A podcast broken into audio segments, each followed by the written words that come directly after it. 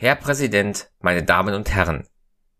Der Bildung dieser Bundesregierung, in deren Namen ich die Ehre habe, zu Ihnen zu sprechen, ist eine lange, schwelende Krise vorausgegangen, deren Ursachen sich auf Jahre zurückverfolgen lassen.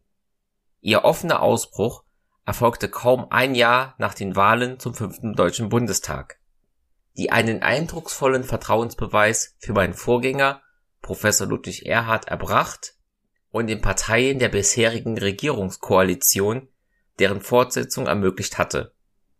In der Folge belasteten innenpolitische Schwierigkeiten, innerparteiliche Auseinandersetzungen und außenpolitische Sorgen die Arbeit der Regierung, bis schließlich die Uneinigkeit über den Ausgleich des Bundeshaushalts 1967 und über die auf lange Sicht notwendigen finanzpolitischen Maßnahmen zum Auseinanderbrechen der bisherigen Koalition und zu einem Minderheitskabinett führten.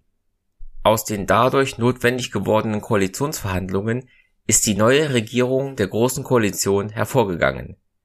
Die Verhandlungen der Parteien haben zu der wohl bisher gründlichsten Bestandsaufnahme der Möglichkeiten und Notwendigkeiten deutscher Politik vor einer Regierungsbildung geführt.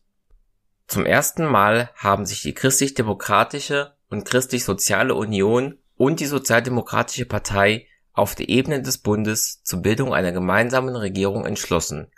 Das ist ohne Zweifel ein Markstein in der Geschichte der Bundesrepublik, ein Ereignis, an das sich viele Hoffnungen und Sorgen unseres Volkes knüpfen. Die Hoffnungen richten sich darauf, dass es der Großen Koalition, die über eine so große, zwei Drittel weit übersteigende Mehrheit im Bundestag verfügt, gelingen werde, die ihr gestellten, schweren Aufgaben zu lösen darunter vor allem die Ordnung der öffentlichen Haushalte, eine ökonomische, sparsame Verwaltung, die Sorge für das Wachstum unserer Wirtschaft und die Stabilität der Währung. Dies alles sind Voraussetzungen des privaten und öffentlichen Wohls in unserem wie in jedem anderen Lande. Sie verbürgen der Regierung und dem Parlament die nötige Kraft zum Handeln in allen Bereichen der inneren und der auswärtigen Politik.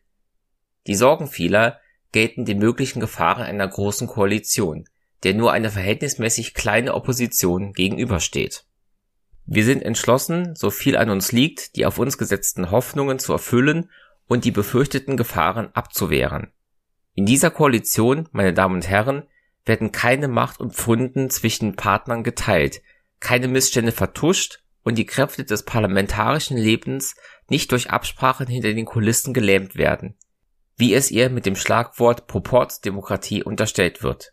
Die Opposition wird alle parlamentarischen Möglichkeiten haben, ihre Auffassung zur Darstellung und Geltung zu bringen.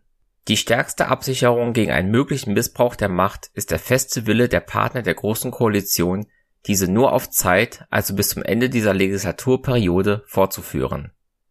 Während dieser Zusammenarbeit soll nach Auffassung der Bundesregierung ein neues Wahlrecht grundgesetzlich verankert werden, das für künftige Wahlen zum Deutschen Bundestag nach 1969 klare Mehrheiten ermöglicht. Dadurch wird ein institutioneller Zwang zur Beendigung der Großen Koalition und eine institutionelle Abwehr der Notwendigkeit zur Bildung von Koalitionen überhaupt geschaffen. Die Möglichkeit für ein Übergangswahlrecht für die Bundestagswahl 1969 wird von der Regierung geprüft. Dieser Entschluss, nur eine zeitlich begrenzte Koalition zu bilden, wird uns aber nicht davon abhalten, in der Zeit unseres Koalitionsbündnisses alle wichtigen Aufgaben mit äußerster Entschlossenheit zu bewältigen. Unsere nächstliegende Sorge ist, den Haushalt 1967 auszugleichen. Dies muss rasch geschehen. Das Finanzplanungsgesetz, das Steueränderungsgesetz 1966 und das Ergänzungshaushaltsgesetz 1967 reichen.